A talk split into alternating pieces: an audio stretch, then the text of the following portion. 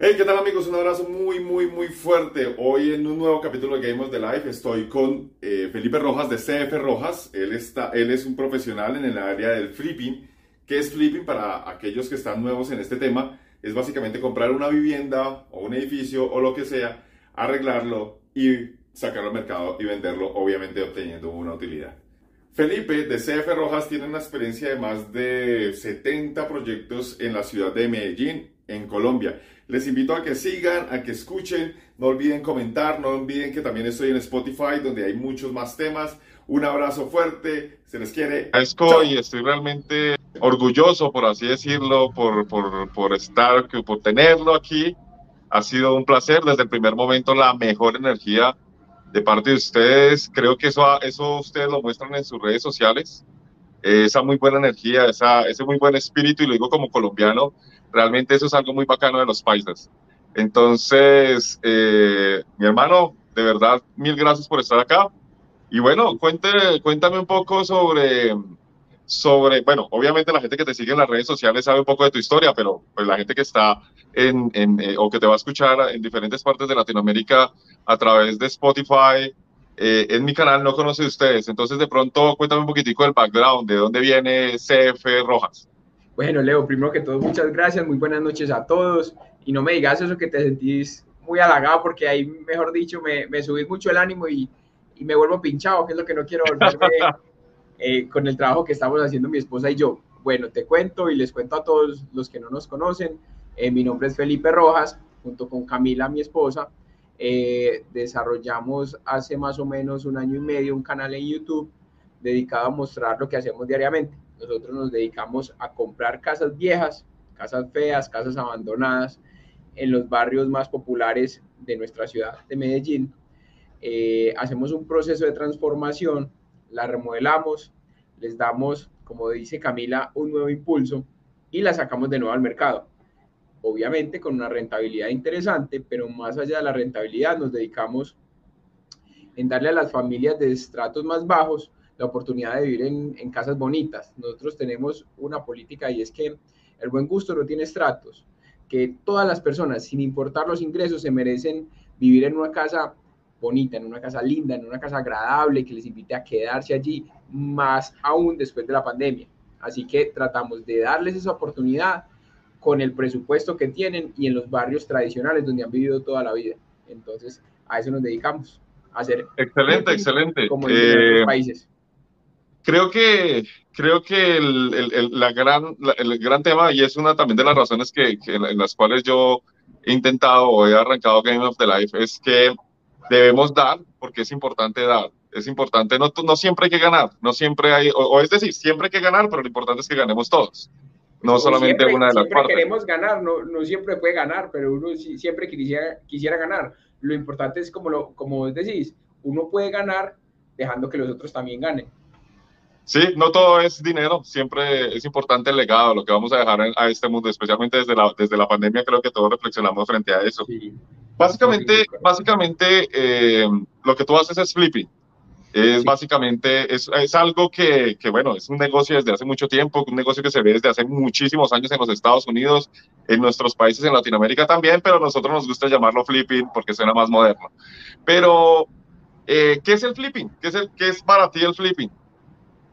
Ve, yo creo que más ahora se está, se está usando mucho el término en inglés, sobre todo es porque es, muy es mucho más cortico, y entonces es más, más cortico que decir, no, es que yo compro, remodelo y vendo casas, o yo sí, la remodelación de casas. Y, la verdad es que suena más cool, pero en inglés suena más cool. sí, sí, sí, sí. Entonces, bueno, digamos que el, el, el término ha venido cogiendo como cierta fama, pero en términos generales, eh, el flipping es comprar una casa vieja, remodelarla y venderla y sacarla de nuevo al mercado, obteniendo una, una utilidad. Y efectivamente, aquí en, en, nuestros países, y yo creo que en la historia de la humanidad, eso siempre ha existido. Siempre eh, las personas han comprado casas antiguas desde, desde, yo creo que miles de años atrás, y las remodelan y las adaptan a sus necesidades y, y vuelven y las habitan.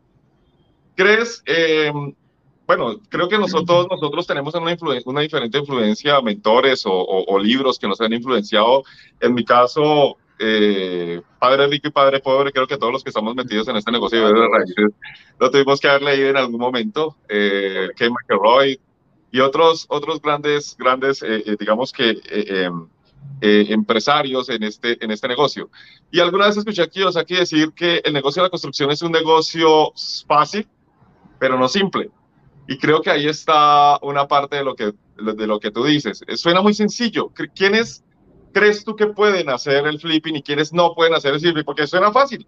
Tengo una plata, voy, compro, remodelo, le meto algo de bonito, pintura y la saco otra vez al mercado. ¿Quiénes no deben hacer flipping?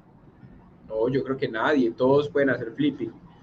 y, y como vos decís, esto no es un negocio difícil, es un negocio trabajoso.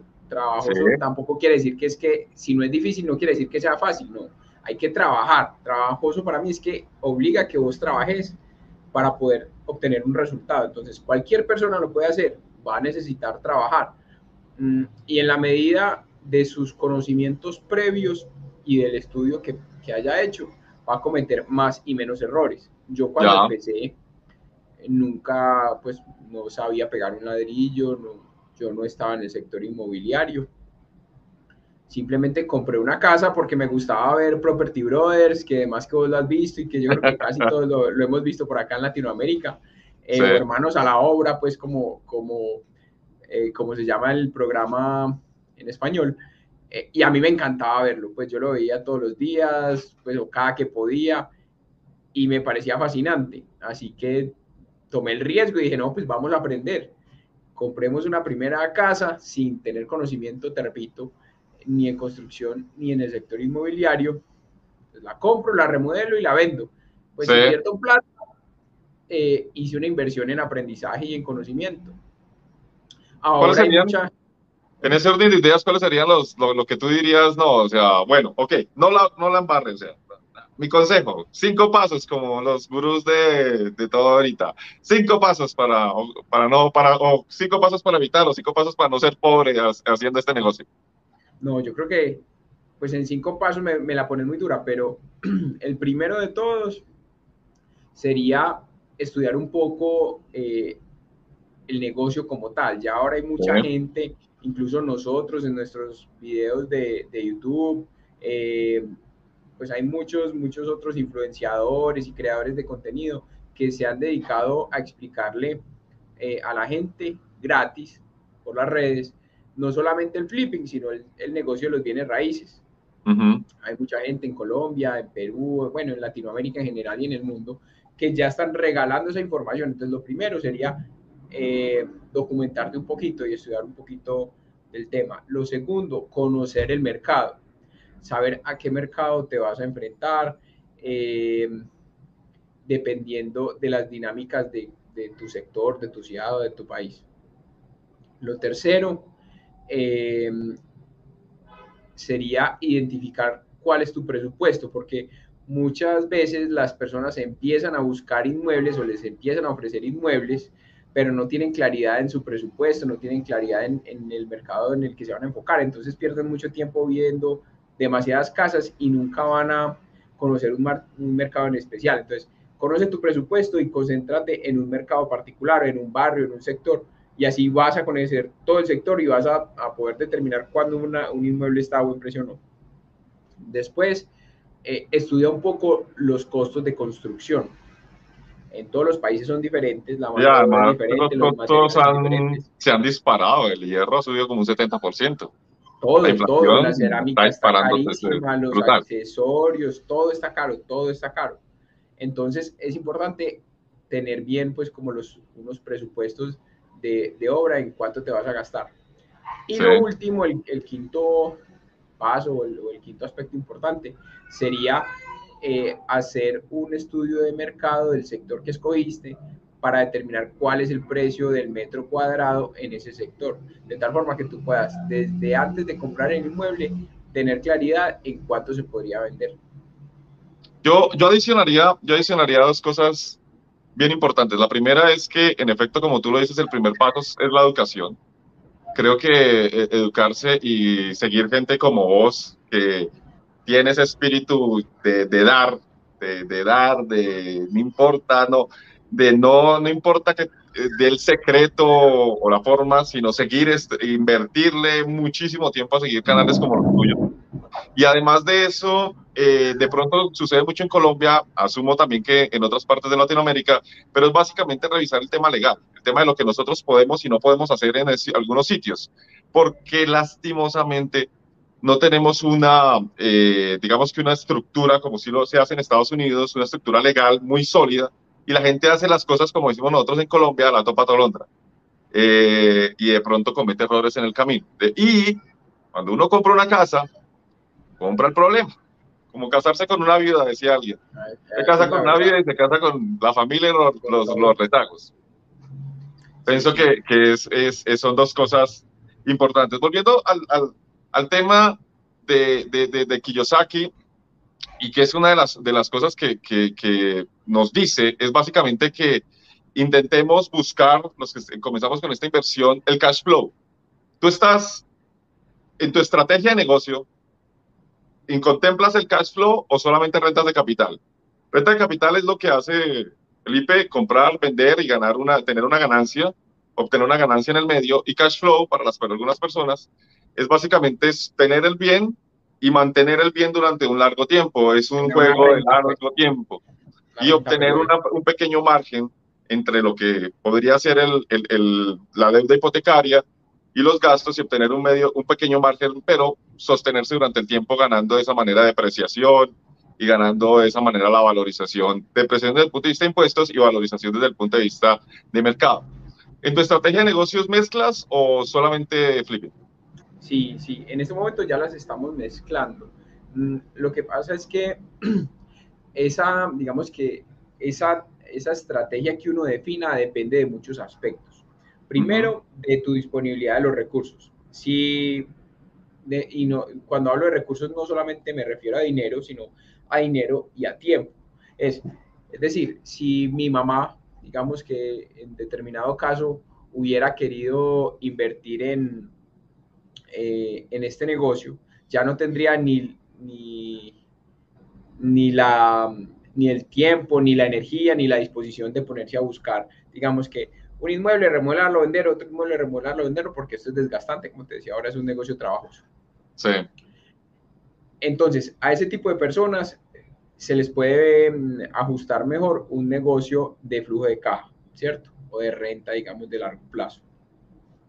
A otras personas que tienen la energía, que tienen el tiempo, que tienen la disposición y que no tienen tantos recursos como otros, entonces les puede venir mejor lo que hago yo. Yo empecé con este negocio pues porque no tenía muchos recursos. Entonces si yo dejaba los setenta y pico millones de pesos que tenía iniciales en, en, un inmueble de renta, me iba a rentar 350 mil pesos aproximadamente si hubiera comprado un apartamento.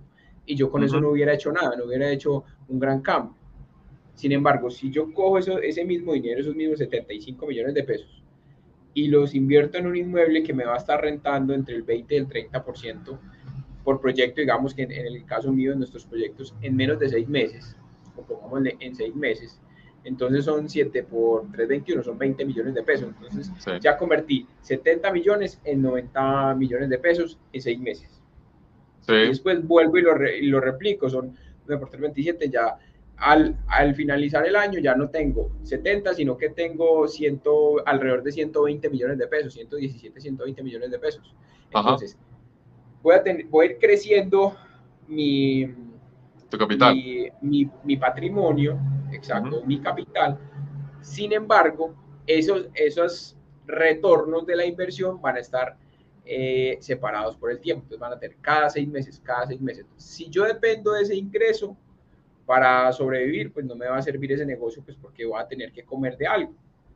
Y esperar seis meses para que me llegue una plata que puede que sea mucho mayor que la renta, eh, no sería atractivo. Entonces, eso depende como de, de diferentes... Del, del inversionista, me imagino. Del inversionista, exacto. Ya en este momento nosotros estamos en el punto que fuimos multiplicando los recursos y que por estrategias tributarias empezamos a quedarnos con algunos activos.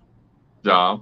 Entonces, conservamos un porcentaje de nuestro patrimonio rotando en, en, eh, en flipping y el otro porcentaje si lo dejamos en, en rentas. Correcto. ¿Y crees que con las en el mercado, el mercado estadounidense, la persecución del cash flow es, es básico, pero en el mercado latinoamericano, ¿vos crees que se puede con estas altas tasas de interés? Porque si comparamos una tasa de interés del, ¿qué te digo yo? 3% efectivo anual en Estados Unidos contra el 8% efectivo anual en Colombia, una buena tasa, aunque ya están subiendo, y me imagino que todas las tasas de interés alrededor de Latinoamérica están subiendo por el tema de la inflación. Eh, ¿Crees que se puede manejar el, el, el, el, cash flow en Latinoamérica? Sí, también, porque mm, digamos que si bien el flujo de caja puede que te aporree algo o que te quede un margen muy pequeño, de todas formas, la valorización del inmueble en el largo plazo siempre es superior a la inflación. Pues históricamente el sector inmobiliario siempre se ha valorizado más que la inflación. Entonces, el activo se va a ir, va a ir creciendo en el tiempo. Y en la medida que vos vayas ajustando los arrendamientos, que eso se da en la medida en que vos vas cambiando de arrendatario. Porque si vos te quedas 10 años con el mismo arrendatario, vas a subir lo mismo que la inflación, entonces tu ingreso va a quedar similar. Sin embargo, si vos lo vas cambiando cada dos o tres años, de pronto haces una inversión, digamos que en remodelaciones mayores, pero en el largo plazo vas a ir como manteniendo el ingreso, que es lo que está pasando ahora en, en Estados Unidos, según leía en The Economist. Es que muchos de los eh, landlords están pidiendo los inmuebles para poderle subir como la renta.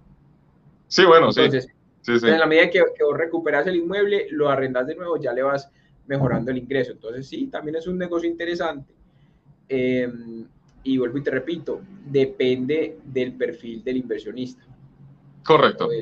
Yo creo que una de las, de las, de las, pues, bueno, pues nosotros que estamos en este negocio debemos entender que este no es necesariamente un negocio de metro cuadrado eh, es un negocio financiero, financiero. Hay que conocer los números, hay que darle muy bien a los números, hay que conocer el mercado como tú lo has dicho, hay que todo ser vendible, si todo, todos necesitamos vivir, todas las personas eh, necesitamos un sitio donde vivir y si se puede ofrecer muy buenos espacios de diseño, no importa que, que sean costosos o, o, económicos, eso no importa porque todo el mundo quiere vivir bien, independientemente de si tiene o no tiene mucho, mucho dinero.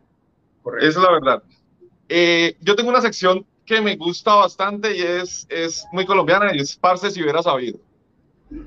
Eh, lastimosamente nuestra educación, nuestra educación, eh, el error se castiga y el error no se debe castigar porque el error es un excelente aprendizaje, es un excelente profesor, aprendemos mucho de él. ¿Cuál dices tú que dices, no, parce, si yo hubiera sabido? Hombre, ve. O, cuánto, tranquilo, el top 10.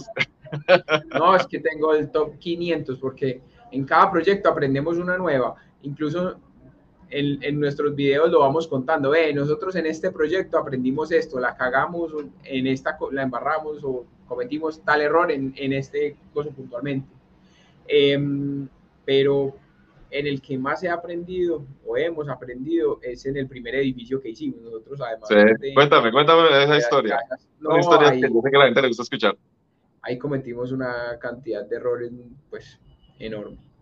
Eh, primero, confiamos en, en, una persona que nos hiciera los diseños y el licenciamiento de construcción que o quien nos fue supremamente mal, nos dejó para última hora un documento que deberíamos haber hecho hace mucho, mucho tiempo, lo que nos llevó a retrasos en la escrituración, por ende retrasos en el retorno de la inversión. Entonces ahí, digamos que se nos apretó mucho la, la rentabilidad por ese, por ese aspecto.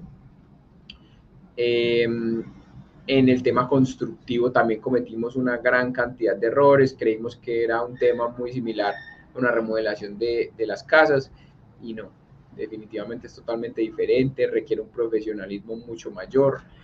Por ahorrar unos costos en, en la contratación de personal, eh, termina teniendo sobrecostos, desperdicio de material, reprocesos al final de la obra. Eh, contratamos un diseñador estructural o lo contrató, digamos que esta persona quien nos hizo los diseños, que nos iba a mejor dicho, iba a construir un búnker allá en, en, ese edificio en, acero, nos íbamos a gastar una cantidad de plata impresionante, pues de forma innecesaria. Eh, que tuvimos problemas porque no dejamos una ductería para telecomunicaciones, entonces al final quedaron una cantidad de cables eh, pues, expuestos que quedaron muy feos. El contratista eléctrico también incumplió la normatividad, entonces nos tocó casi que tumbar medio edificio para poder corregir esos errores y no dejar eh, problemas allá. No, hermano, es que donde aquí me va a poner a llorar, donde me, donde me siga hablando, a llorar aquí. Pero, pero eso sí es una enseñanza muy buena, una enseñanza muy buena y creo que todos nosotros la debemos tomar. Creo que es, este, en este negocio el tener un equipo es, es, es crucial.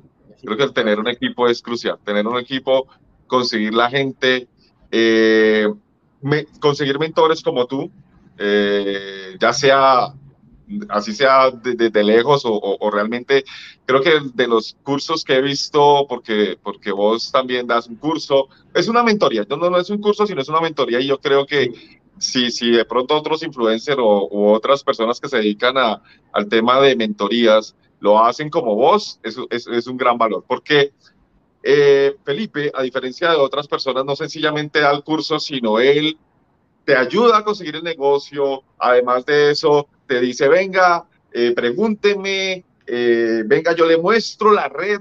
Yo creo que eso es lo que vale. O sea, aún, aún a, mí me dijo, a mí me dijo, ya sabe que en el primer negocio usted recupera la plata del curso. Y creo que eso es valiosísimo, valiosísimo. Evitarse los costos de esa curva de aprendizaje es valiosísimo. Yo aspiro a que las personas eh, tomen tu ejemplo. Gente que le gusta dar, muchísimo y que una mentoría es bastante, bastante chévere cuando puedes obtener una eh, red de personas y además de eso un equipo de trabajo como el que vos tenés, porque a estas alturas me, imagino que... ¿cuántos, ya, ¿Cuántos proyectos ya has hecho? Ah, no, inmuebles son más de 70. Imagínate, 70 inmuebles, 70, harta experiencia, harta experiencia. si hubiese sabido y, y, los puedo evitar.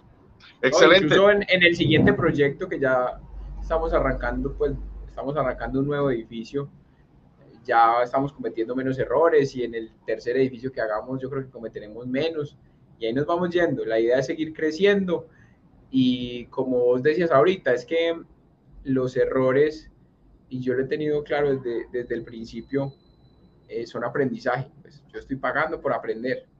Que, que ojalá tuviera que pagar menos, pero, pues, pero, pero finalmente son aprendizajes que, que, como decimos por aquí en Antioquia, al perro no lo capan dos veces, ya, ya aprendió uno la lección y no, no la puede volver a cometer ese error.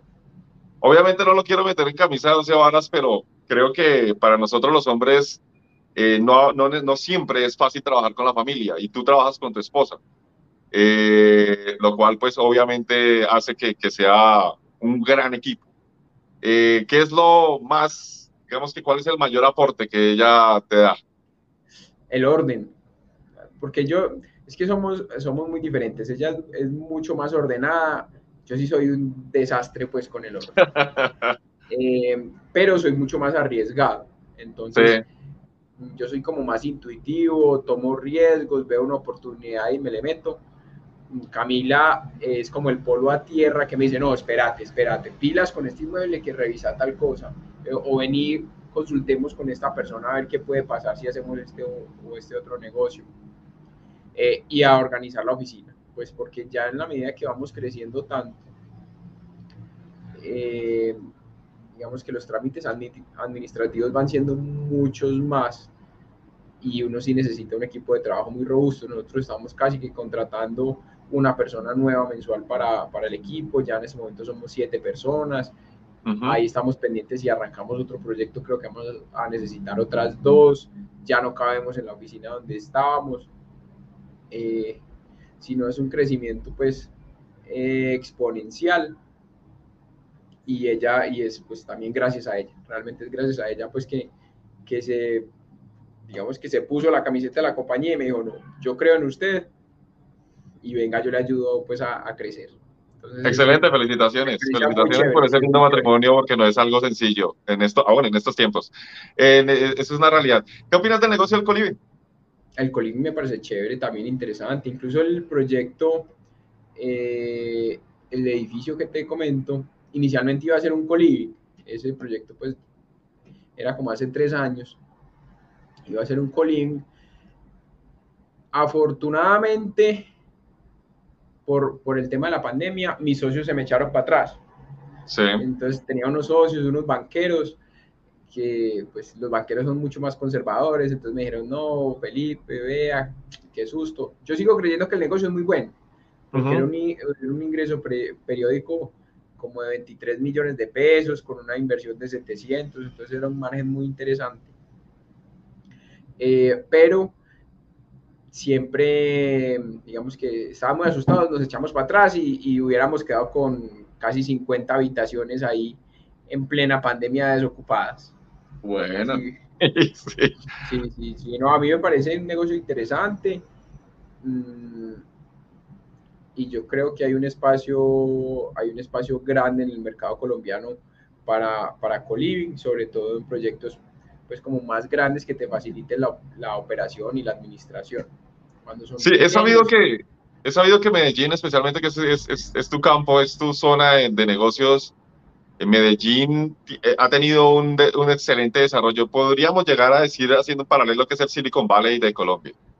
Eh, y eso evidentemente va a generar muchos profesionales, profesionales que en un momento determinado van a trabajar de pronto mixto entre las empresas y su casa y que van a necesitar entornos donde el coworking y el co-living pueden ser una muy buena, digamos, oportunidad de negocio para ese específico nicho de mercado. Eh, y creo que, bueno, vos estás en un sitio, además que Medellín tiene, tiene sus cosas. Hay mucho extranjero que va a Medellín y sencillamente porque Medellín es sinónimo del reggaetón. Eh, entonces, son tendencias que vale la pena eh, explorar, la verdad. ¿Cuál es tu libro? El libro que tú dices es uno de los libros recomendados. Creo que uno de nosotros tenemos que estar constantemente en este negocio. Creo que si a usted no le gusta leer y si no le gusta entrenarse y no le gusta aprender, ahí sí diría que no se meta, la verdad. No, y cualquier eh, negocio, cualquier negocio no tiene que ser muy estudiando y aprendiendo. Pero este, este, en particular, porque es cambiante. Las tendencias del mercado, la parte de obra, la parte de impuestos, que es un factor muy determinante en, en, en, las utilidades. ¿Cuál es tu libro? Eh, yo le recomiendo un libro que se llama Repensar la pobreza. Sí. Es de dos economistas, Esther Duflo y a Virgin Banerjee. Yo no sé si estoy pronunciando bien o mal. El caso es que ah, no importa, nos perdonan, nos perdonan. Esther Duflo es una economista francesa y, y el esposo, Abhijit Banerjee, eh, él es de Bangladesh, si no estoy mal. Ellos escribieron un libro, yo me lo leí hace como cinco años, eh, que describe cómo piensan los pobres, pero cómo piensan los pobres y cómo toman decisiones los pobres. Eh, por mi formación de economista, yo soy magíster en economía, yo he, creído que uno debe buscar como las soluciones mucho más atrás. Entonces, en la medida que uno comprenda muy bien por qué toman las decisiones que toman las personas, puede eh, tomar a su vez unas mejores decisiones económicas y mejores decisiones, eh, pues, sí, mejores decisiones de vida y de inversión. Entonces, este libro que ellos inclusive ganaron el Premio Nobel de Economía hace dos años o el año pasado, si no estoy mal, sí. Eh, describe eso, cómo toman las decisiones los pobres. Y, y, es un caso eh, que es muy característico en Colombia, es que a uno le dicen, eh, pero es que este, este berraco bien pobre y tiene un televisor de 500 pulgadas en la sala, un equipo de sonido gigante, que uno no los tiene en nuestras casas. Lo que pasa y, lo que estudiaban ellos y lo que explicaban ellos es que los seres humanos tenemos una pirámide de necesidades que esa la definió Abraham Maslow.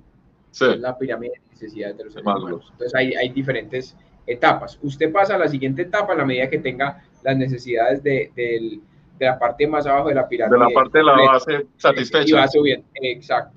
Entonces, Correcto. Eh, todos los seres humanos tenemos esa misma pirámide. Lo que pasa es que dependiendo de los ingresos y de los recursos, las, de, las resolvemos de una forma diferente. Entonces, si, si vos y yo, digamos que tenemos una necesidad de diversión, pues compramos la boleta para ir al estadio a ver un partido de fútbol o de baloncesto o de tenis, o vamos a un centro comercial eh, con la novia y nos compramos un helado y, pasar, y compramos cosas o nos vamos para cine. Pero los pobres, por su restricción de ingresos, no tienen esa capacidad.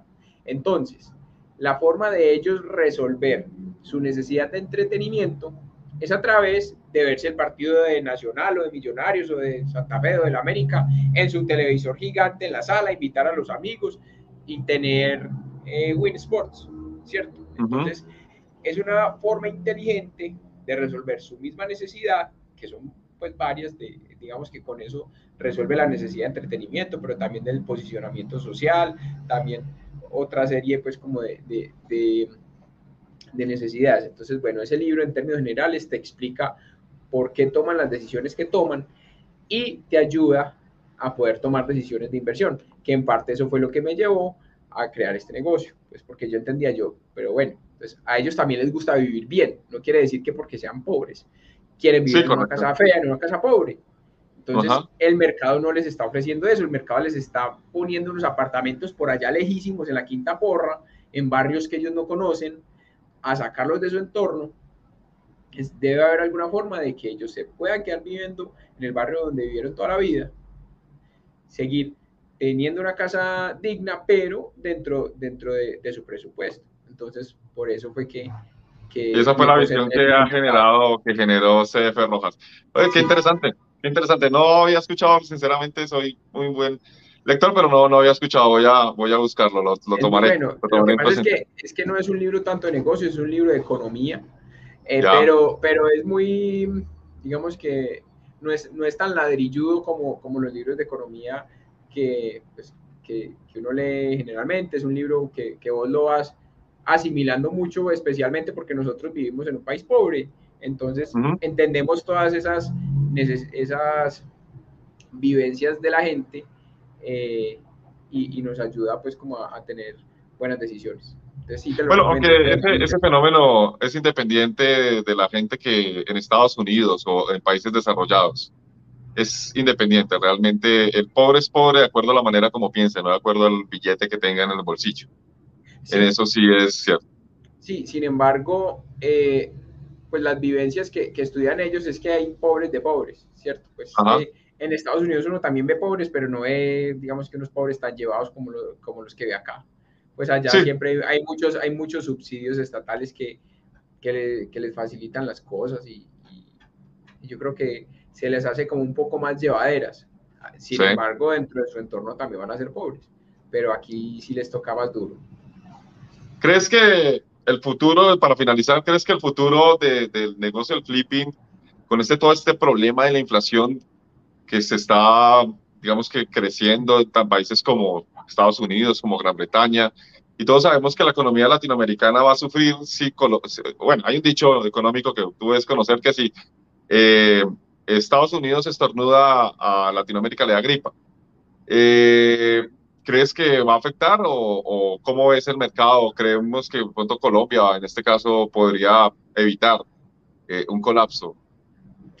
Mm, pues hay, hay como distintos aspectos. El tema de la inflación, lo que yo he estado viendo es, es un tema transitorio desde el punto de vista que los gobiernos para, para reactivar la economía sacaron mucha liquidez al mercado. Entonces en Estados Unidos, eh, pues el gobierno sacó, pues vos que vivías por allá, te debiste haber dado cuenta que estuvieron trillones plata a lo que marcaba a dos manos en Europa también, aquí también, pues en todos los países, absolutamente en todos los países sacaron mucha, mucha plata al mercado, lo que incentivó el consumo, la gente eh, tenía plata para gastar mm, y se juntó con, con, los problemas de producción y los problemas de logística mundiales que agotaron las existencias. Entonces, cuando hay mucha gente para gastar, pero poquitos bienes, eso genera un incremento en los precios eso lleva a varios problemas. El primero de todos es que los que más em, afectados se ven son las personas con menores ingresos, porque, porque la canasta familiar y, eh, y, cuando tiene, digamos que un ingreso muy ajustado a su consumo mensual, que no, que no tiene un ahorro, sino que incluso pues, se gasta más de, de lo que recibe y le suben los precios, sus ingresos no van a aumentar al mismo ritmo. Entonces, van, van a estar muy aporreados. Entonces ahí va a haber un, impacto del mercado, probablemente se vaya a resentir un poco la cantidad de gente dispuesta eh, a comprar. Sin embargo, uno si se mete en este negocio, en el, en el negocio inmobiliario, tiene que tener claridad que, que es cíclico, que aproximadamente en Colombia cada 20 años hay, hay una crisis fuerte en el sector inmobiliario. De pronto ahora, pues como por una serie de, de aspectos, esa curva, digamos que se, se achiquitó. Eh, uh -huh. Entonces, pero digamos que uno debe estar consciente que, que es un negocio cíclico, que mm, como dicen los grandes gurús de las inversiones, eh, cuando te venden, compra, y cuando te compren, vende. Entonces, yo creo que va a haber un, Yo, yo pienso que es un buen momento para comprar. Yo pienso que es un buen momento para comprar, es un buen momento para invertir. Eh, tener el dinero ahorrado definitivamente es lo peor que usted puede hacer. Eso sí. Exacto. Quiero una, un, una, un consejo gratis financiero. No tenga la plata ahorrada, inviértala y póngala a producir. Eh, sí, sí, en lo que sea. Ah, no finalmente, tú me imagino que tienes también esa posibilidad de poder decirle a la gente, oiga, invierta conmigo. Asumo que también. O es exclusiva o con tus amigos o, o lo tienes abierto no. como una bolsa de, de, de, de inversionistas. Pues bueno, nosotros recibimos inversionistas. ¿Qué pasa? Uh -huh. que, que, hemos venido creciendo tanto que, que no, no vamos abasto con la cantidad de inversiones o de inversionistas pues, que quieren poner los recursos con nosotros. Entonces, mm, qué bien, muchas veces, qué buena, buena cosa. Sí, sí, digamos que es una oportunidad, incluso eso nos ha llevado a dar el siguiente paso que lo teníamos planeado desde hace un tiempo, pero, eh, pero pero bueno, digamos que nos ha tocado acelerarlo, nosotros hemos venido expandiéndonos muy rápido para poder cumplir con la demanda de inversión que, que, nos están exigiendo. Y ahí vamos, entonces si alguien me dice, ya veas que tengo 500 millones de pesos ya, yo le digo, me tiene que esperar, no, no, no tengo capacidad de, de recibírselos ahora, generalmente nosotros tenemos una lista de espera por ahí de dos o tres meses porque tenemos que ir evacuando esas personas que ya nos han dicho, incluso pues tanto que les decimos, no, espéreme que es que no soy capaz. Y yo soy muy juicioso en, en recibirle el dinero a la gente, pues porque es, es jugar con sus ahorros y lo que claro. queremos hacer es convertirnos en una pirámide. Entonces, mientras no tengamos la capacidad operativa para crecer, no vamos a ir recibiendo. Entonces, seguimos creciendo, como te decía, ahora estamos casi que contratando una persona mensual, pero tiene que ser un proceso gradual, porque los que entran nuevos hay que capacitarlos hasta que cojan, hasta que tengan una atracción en el negocio, que ya los podamos dejar solos sí. y, y, vincular a la nueva. Entonces, en la medida que podamos ir creciendo el tamaño de la compañía, vamos a poder ir recibiendo gente. Y por eso, eh, porque no teníamos capacidad, pues, como de recibir tantos inversionistas, fue que creamos el coaching inmobiliario, que es el que mencionabas ahora. Entonces, ahí sí capacitamos, son 20 personas aproximadamente cada tres meses. Tampoco queremos eh, ser, mmm, digamos que atender un volumen grande de gente porque los atendemos nosotros personalmente, es un tema que es presencial sí. eh, y después es una mentoría personalizada conmigo, entonces pues no, no, no atendemos más de 20 personas cada tres meses para poder darles el, la atención necesaria y enseñarles a, a, ganar dinero, porque lo que queremos uh -huh. es que ganen dinero, no simplemente cobrar pues por una mentoría, por una mentoría, sino comprometernos a que quienes nos invierten con nosotros o confían en nosotros, efectivamente aprendan de este negocio y aprendan a ganar dinero. Excelente, excelente. Creo que de eso podemos aprender que cuando uno hace las cosas bien, cuando da, comienza a decir uno, ¿y ahora qué hago? ¿Ahora qué hago con tanto dinero? Todo el mundo me ofrece sí, plata, sí. ¿qué carajos hago? Creo que no, eso, la plata no está, porque vos no buscas, vos no buscas estar el, el, dinero, no estás detrás del dinero, sino estar detrás del dar. Y eso me parece que es algo que aprendí, soy un alumno más, aprendí en esta entrevista. Sí, eh, Felipe, mil gracias, de verdad ha sido un placer eh, tomar esas pequeñas cápsulas de conocimiento de toda la experiencia que vos has tenido. Gracias por eh, permitirme estar también en tu canal. Y nada, mi hermano, un abrazo. Seguiremos. Listo, Espero que sigamos en contacto de nuevo. Bueno, un abrazo y por ahí seguiremos en contacto. Un saludo a todos tus seguidores y a los seguidores míos bueno. por ahí estuvieron viendo también las redes de, de Leo para que lo sigan en, en, Instagram, en TikTok, en Spotify. Así que bueno, ahí vamos. por ahí seguiremos en contacto. Aprendiendo y enseñando. Un abrazo. chao. chao.